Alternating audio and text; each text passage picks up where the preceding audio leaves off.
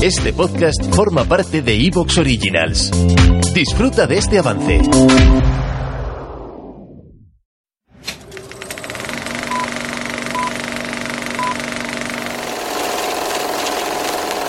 Bienvenido a Mi Cine Bélico, una serie antológica originalmente publicada en Parabellum Podcast, un programa de la factoría Casus Belli con Imanol López y Dani Canan.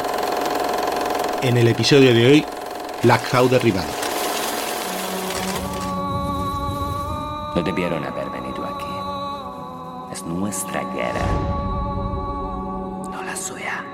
300.000 muertos hasta ahora. Eso no es una guerra, señor Ato. Es un genocidio.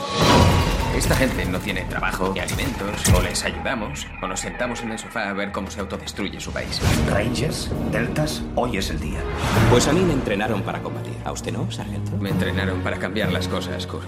Hoy irás al frente. ¿Qué? Es lo que querías, ¿no? Ah, sí. Sí, claro.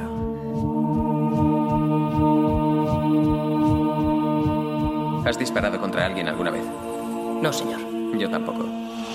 Cuando oigamos silbar la primera bala, los políticos se irán directamente a la basura. Hola, cariño. Soy yo. Estás ahí. Cógelo si estás ahí. Te quiero,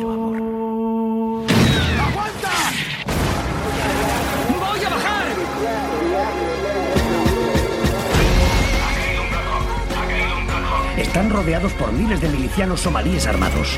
Necesito su ayuda ya. ¿Dónde está el equipo de rescate? Somos nosotros. No puedo volver ahí. Lo que hagas a partir de ahora cambiará las cosas. Cuando la gente me pregunte, ¿por qué lo haces, tío? No entenderían que es por el hombre que está a tu lado. ¡No dejéis que se arrastre! ¡Ayudad a ese hombre! No hay nada más.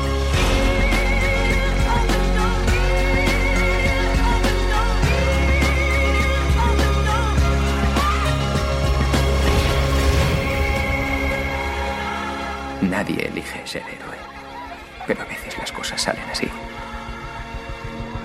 De nuevo mi cine bélico y vamos con una de las películas que más triunfó. Iba a decir últimamente, pero no, no, ya tiene bastante, bastante tiempo, digamos, que es Black Hawk derribado. ¿A ti te gustó especialmente, Imanol? Sí, la verdad que es una, todavía hoy, una de las grandes películas de, de este siglo. Mm. Mira que es de 2001, eh, 20 añitos ya, que se dicen pronto, Ya ves. y todavía sigue siendo quizás la... No voy a decir la gran... pa- Para mí no es la mejor película de este siglo, pero eh, por encuestas que he hecho en el, por el blog y todo, sin duda es la que más pasión levanta y la favorita del público. Se podría decir la favorita del público, supongo que porque en cuanto a cine bélico nos da una ración, una dosis bastante buena y diría incluso realista. Sí, yo lo, yo lo ponía como, bueno, podía estar más o menos, menos de acuerdo, ¿no? Eh, podía estar más o menos de acuerdo con, con cómo lo llevaban históricamente o no, pero realmente era una película que, que te levantaba la adrenalina por todas partes. Está, es como cine de, combates, de, de tortas de acción y cine bélico de acción, pues a mí me parece muy, muy, eh, muy acertado, la verdad. Al grano, ¿eh? eso es uno de los detalles que hay que destacar de la película, que no necesita una, digamos, una subtrama, una trama, pues por ejemplo, te pongo el ejemplo, sé que a ti te encanta, de salvar al soldado Ryan, de, de que al final el desembarco y Mm. las escenas bélicas son una excusa para una trama, o, o me viene a la cabeza Platoon, que, que incluso dentro de que es el día a día de un pelotón, te meten esa trama con los dos sargentos, Elías y, y Barnes y todo eso. Entonces, en ese sentido, lo bueno, lo bueno que tiene Black Hawk derribado es que mm, es un- una especie de lo que había sido en su día el día más largo, la batalla de Inglaterra, de Midway. Eh, se dedica a contar unos hechos, solo que en este caso son unos hechos que tienen lugar durante poco más de 24 horas, pero lo importante son 24 horas, al menos lo que se ve en la película. No, no, alcanza, no alcanza 24 horas lo que se ve en la película. Y es una operación militar y todo lo que conlleva eh, dicha operación Sí. y contada pues a través de los protagonistas, en este caso americanos. Ya está, no, no hay mucha más, no hay No, no, esta se- historia de amor, eh, la historia de la familia del otro, no, no. Cuenta un poquito con un poco la realidad de, de cómo eran esos personajes y claro, al final tienes un reparto tan coral que mm, se limita en ese sentido a dar un poquito de protagonismo a cada uno y por lo tanto los protagonistas no tienen ese peso pueden tener pues en otras películas bélicas los dos tres actores principales. Sí, porque el director, por ejemplo, ya, ya había hecho cosas, ¿no? Ya había hecho eh, acción, ya había hecho combate, Ridley Scott. Sí, la, la, Teniente O'Neill, la mejor película bélica que había hecho hasta Black Hawk Derribado. Toma.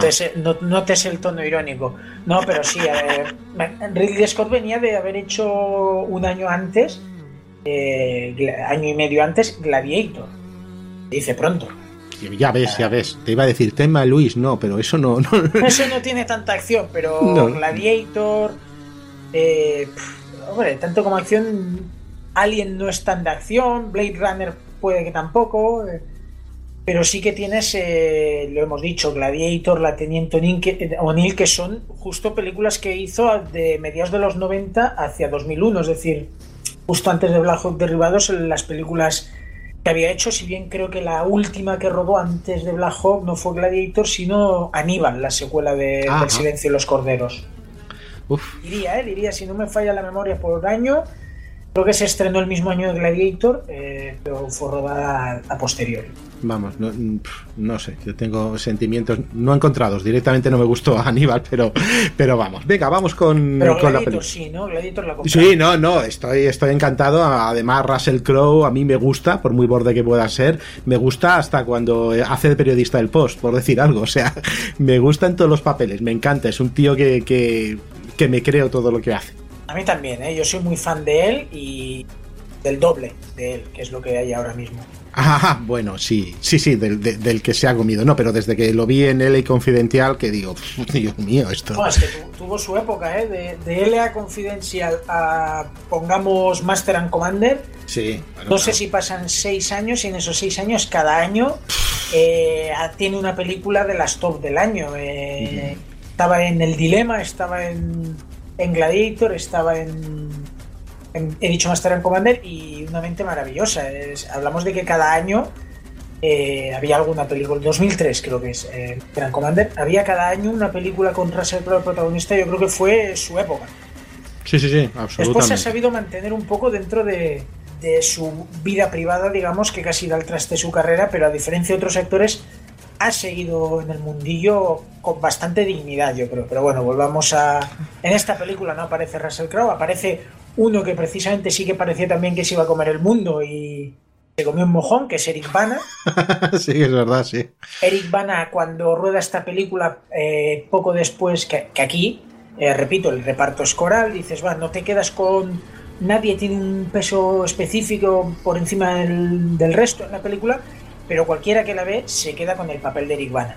Eric Bana es el tío guay el que combate, el que da de comer a la tropa disparando desde el helicóptero a un animal, eh, el que tiene la frase previa al combate y la frase posterior al combate que con moralina, es decir, es el tío que mejor parado sale de toda la película. Y a mí me encantó, digo, ¿este tío quién es? Eh, porque cuando vi la película todavía Eric Bana era en el mundillo de Hollywood desconocido. Y a partir de aquí se labró una carrera de 4 o 5 años que incluye Troya o Múnich. Después de las hermanas Bolena, mm, eh, ¿qué ha sido de él? La verdad que proyectos menores y un poco de desaparición en combate. Bueno, como parte del elenco de aquí, porque aquí también tenemos de cabeza cartela a Josh Harnett, que hizo Pearl Harbor, hizo Black Hawk Derivado, se iba a comer el mundo y ahí se quedó su carrera. Pues pero tenemos sí que algunos que a lo mejor no sonaban tanto, pero tenemos de, golpe nos sale a, McGregor, por ejemplo, de a Sam Shepard, eh, yo qué sé, mm, a Jason Isaacs por, también. y esos son los conocidos, incluye a Tom Sizemore, que venía a hacer Salvar al Soldado Ryan. Ah, justo. Fue la época en la que estaba en todo, también tenía un pequeño papel en Pearl Harbor. Tom Sizemore era la época en la que estaba en toda película bélica.